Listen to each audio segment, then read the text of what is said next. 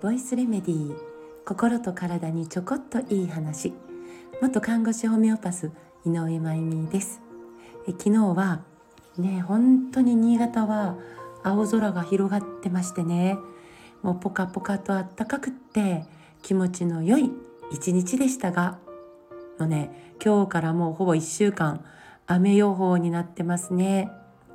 この季節のね新潟の雨って本当に冷たくてこう寒さが際立ってくるというかもういっそ雪がいいと個人的に思ったりもしちゃうんですけど体を冷やさないように努めていきたいと思っています。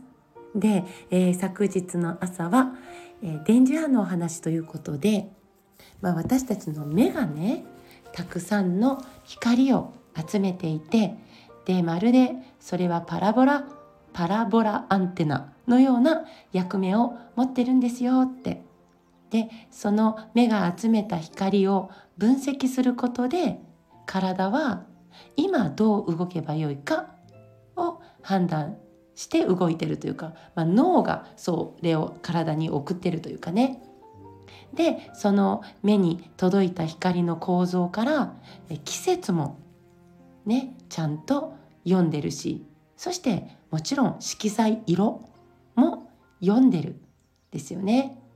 でこの目がその光を集めて分析するその能力があるから私たちって視力っていうものを持っているんでしたよね大事にしなくちゃって思うわけですでそんな中でブルーライトのお話を昨日したんですよねブルーライトって日光太陽から届くねその日光を構成している光の一部なんです日光の光の一部なんですよでそれをね、その一部であるブルーライトそれを突出させて利用しているんですよね。えー、特に、えー、多いのがスマホゲーム機の画面。ね。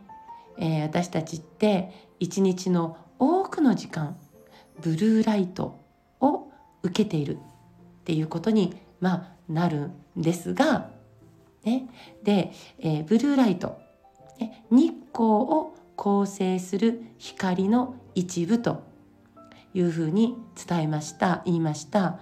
なので私たちの脳はその光のことを知っているわけですね。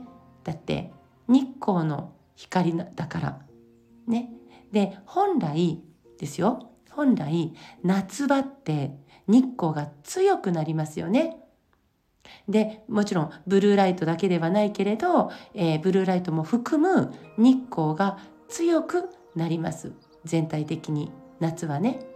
でそれをアンテナである目が吸収しますよね。そしたら脳は「うん今は夏の真っ盛りだ」って判断しますよね。そうするとね、えー、どうするかというとこの先のことも見据えてるんですよ。今夏の真っ盛りだってことはこの先に冬が待ってるぞみたいな。で冬ってね今度は日光が少なくてね、えー、活動量も減ってきてそして食べるものもかなり減ってくるという人類の歴史というか経験があるわけです。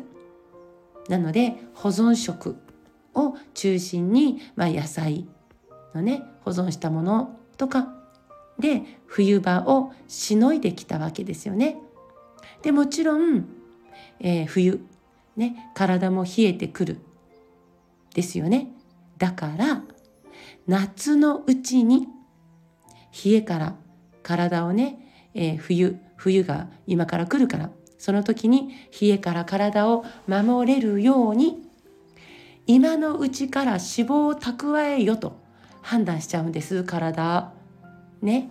脂肪は燃やすんじゃなくて冬に向けて蓄えるぞっていう準備をね、えー、今のうちからやるぞっていう。そしてカロリーも貯めていくぞっていう。要は食べるものが減っても生き延びることができるようにもうスタートを切っちゃうわけです。なので夏の強い日光を目が受けた時からもう体の準備は冬へ向けて始まっているというまあある意味すごい仕組みを人体は持っているわけですところがです日光を構成する光の一部であるブルーライトね。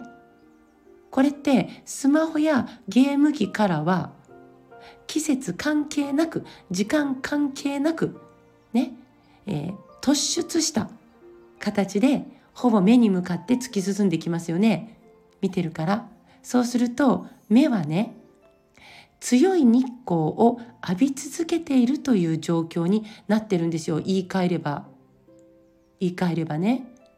でそうするとどうなるかというと脳と体が勘違いする可能性があるわけです。一年中ね夏だ夏だ夏だってこういつもいつももうブルーライトがブワーってくると。そうするといつもいつも一年中脂肪をためろカロリーをためろ冬に向けて準備だぞって結果的にねどうなるかというと太りやすくなる。勝手に皮下脂肪が溜まってくるという。ね、ゲームをすると外遊びが減って太ってくるのよね。うちの子太っちゃってという、まあ、そんな話も聞きますしそれももちろん否定はしませんがその状況にさらに付け加えるとね脳が体が勘違いしてしまってさらに太りやすくなるということなんです。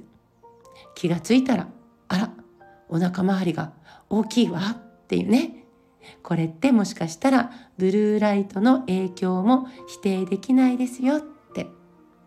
私たちねものすごく便利で楽しい道具を人生で思いがけなく与えられてね、えー、もう本当に夢中になってきましたね。パソコンにスマホにゲームに本当に便利で楽しい。でもそろそろピークアウトしましょうか。楽しかったねって。でもこれは道具としてこれからも利用するけどこれに依存する。ここに時間を奪われすぎる。ということは手放してもっと生身の世界を味わい尽くすこと。ね。生身の人間との時間。動物たちとの時間。そして自然と接触する時間。ね。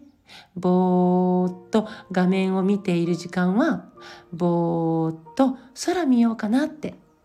ね。私自身の自戒も込めて。